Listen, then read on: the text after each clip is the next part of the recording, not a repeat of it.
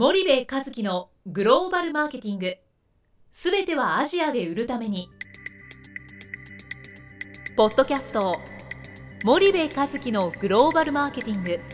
すべてはアジアで売るためには過去10年間で1000社以上の海外展開の支援を行った森部和樹がグローバルマーケティングを分かりやすく解説します。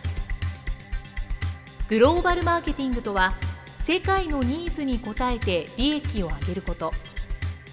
アジアで売るためにはものづくりプラスグローバルマーケティングを武器とした戦略を持たなければなりません。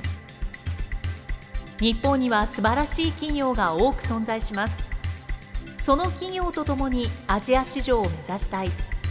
再びジャパンアズナンバーワンと呼ばれる時代を作りたい森部一樹はそんな思いを持ちながらこの番組を皆様にお届けいたします。皆さんこんにちは。弊社より配信中の動画番組のご案内です。弊社ではスパイダーチャンネルという無料動画番組を配信しております。この動画番組は日本企業の海外販売チャンネル構築のノウハウを無料でお届けする番組です。またグローバルビジネスに関するさまざまな情報もお伝えしています。毎週火曜日金曜日の週2回配信。iTunes 内ポッドキャストにてご覧いただけます。iTunes にて番組タイトル名スパイダーチャンネル。大文字で SPYDERCHANNEL と検索ください。自動で最新動画がお手元に届く購読手続きが行えます。ぜひご覧ください。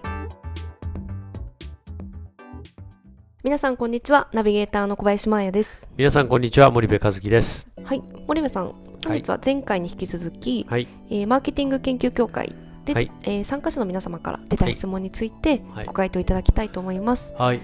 で本日が、えーラストになります。ラストね、、はい。いいね。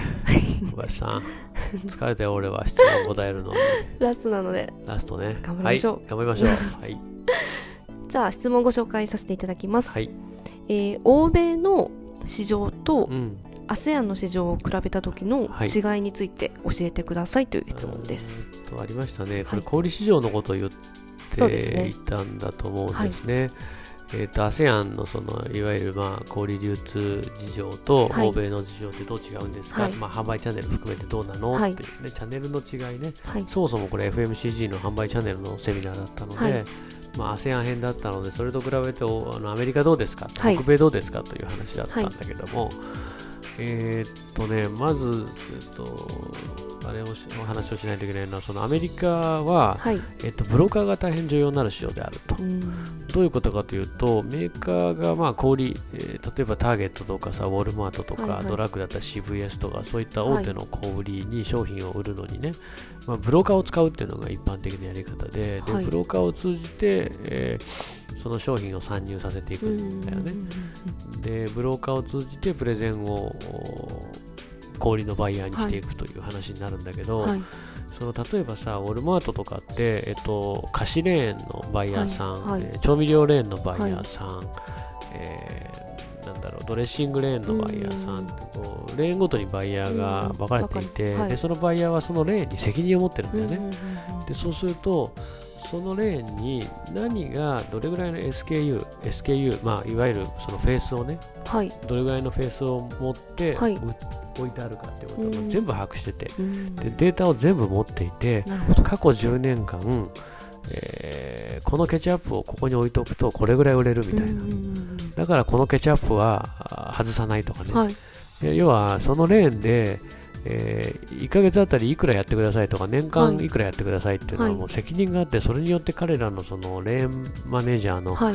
あのー評評価になるんでね、はい。お給料も変わってくるんですよ、うんうんうん。そうするともうね命がけなのね、うん。何を置くかっていうのがちょっとこれ置いてくれない新製品なんで、お、オッケーいいよなんていう話には絶対ならなくて、で、商品の入れ替え時期は年に2回。2回。うん、で、年に2回で、えーっと、年に2回の商品入れ替え時期じゃないと入れないっていうのと、はい。あと、それだけデータを駆使してるからね、はい。中途半端にメーカーがちょっと置きたいんだけど売りたいんだけど、うんプロモーション？そんなのちょっとなかなかできないんだけど、うん。とりあえず売れるかどうか置いてみて的な日本企業のやり方じゃ、まあ、まずもっと置いてくんないのね、はい。そんな眠たい話するんだったらもう付き合ってらんないから来ないでっうんていう話で、はい。そもそもねブローカーが持ってかない。うん。なんでかって言ったらブローカーは今度ウォルマートのバイヤーになんであんなしょうもない会社連れてきたのって言われちゃうんだよね。うん。なるほど。要はウォルマートなんかも売ることに必死で、うん。レーンマネージャーレーンバイヤーさんはうん。売ることに必死だからその限られた100っていうスペースをさはい。100っていうスペースにいろんなメーカーの商品を過去のデータを駆使しながらこう置いてるわけじゃないはい。で自分が年間いくら売るとそれに応じてボーナスが決まるうん。そうなってきたらさなんかやる気のないメーカーの商品なんか絶対置きたくないよねね。実績のないメーカーの商品なんか絶対置きたくないよねそうするとやっぱり実績がちゃんとデータであって、うん。はい。この商品を置いた日からちゃんとプロモーションやりますとうんうんうん認知させますと、はい。セルアウトにメーカーも協力しますみたいなメーカーじゃないとはい。置かないんだよね、うん。だってなんでかさスーパーでさはい。そのガラガラしてるのなんか見たことないでしょ？常に棚には物が詰まってるよねそうですね。なんでかって物が詰まってないと売り上げが立たないからうん。そうするとその新しいものを入れるってことはさそのギチギチの棚のはい。何かをうんどかして、うんそこに新しいものを入れるってことだはい。よね、はい。はい。そうするとそのどかした何かよりも新しいものが常に売れないと、うんそれはバイヤーにとってやる必要性が全くないよねなるほど。小売りにとってね、うんでそれがねもうすごい厳密に管理されてて、うん結局最近の ASEAN の大手の小売りが生意気だっていうのもそういう欧米のねはい。小売りのそういうやり方を全部真似してきてるわけですよ、日本は日本でまたね日本の小売りのやり方でちょっと違うんだけども、はい。棚代なんか取らないからねはい。だからあのそういうことがあるので、はいまああのなんだろうなそのプレゼンがすごい大変、プレゼうん、ン。うん要はバイヤーにプレゼンしないといけないのよブローカー通じてはい。でバイヤーにプレゼンするためにはブローカーが納得しないとブローカーはバイヤーのところに連れてってくんないかうん。らでバイヤーも小売りのね。はい。いやもうもう俺はこのバイヤーとしか会わないから、このバイヤーと決めてくれってなってて、うんメーカーが行ってさ会ってくんないんだよ。うんそんなのって結構ないんだけどそんな世界、はい。でそのプレゼンがやっぱりしっかり、えーしてないと、うんうん。なかななかかなか難しい。ダメですと、うん。なんでね、あのーアメリカはね、厳しい。あ、でね、あとね、敗者復活戦が難しいよ。一度失敗しちゃったら。うん一回失敗したら、あのもう二度と、ウォルマートがじゃあもう一回やってみようかっていうことにはならないので、まあ、あの中途半端にはできないね。本当にストラテジックにやらないとダメっていうのがアメリカのうん市場。かしこまりました。はい。はい。じゃあお時間やってまいりましたので、はい本日はここまでにいたします。はい。リスナーの皆様ありがとうございました。はい、ありがとうございました。本日のポッドキャストはいかがでしたか？番組では森部和樹への質問をお待ちしておりますご質問は podcast アットマーク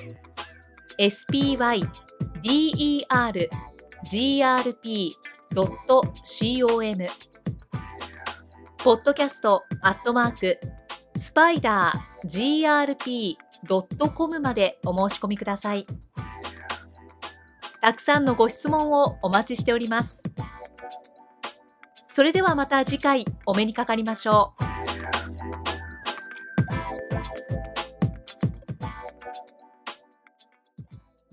森部和樹のグローバルマーケティング。この番組はスパイダーグループの提供によりお送りしました。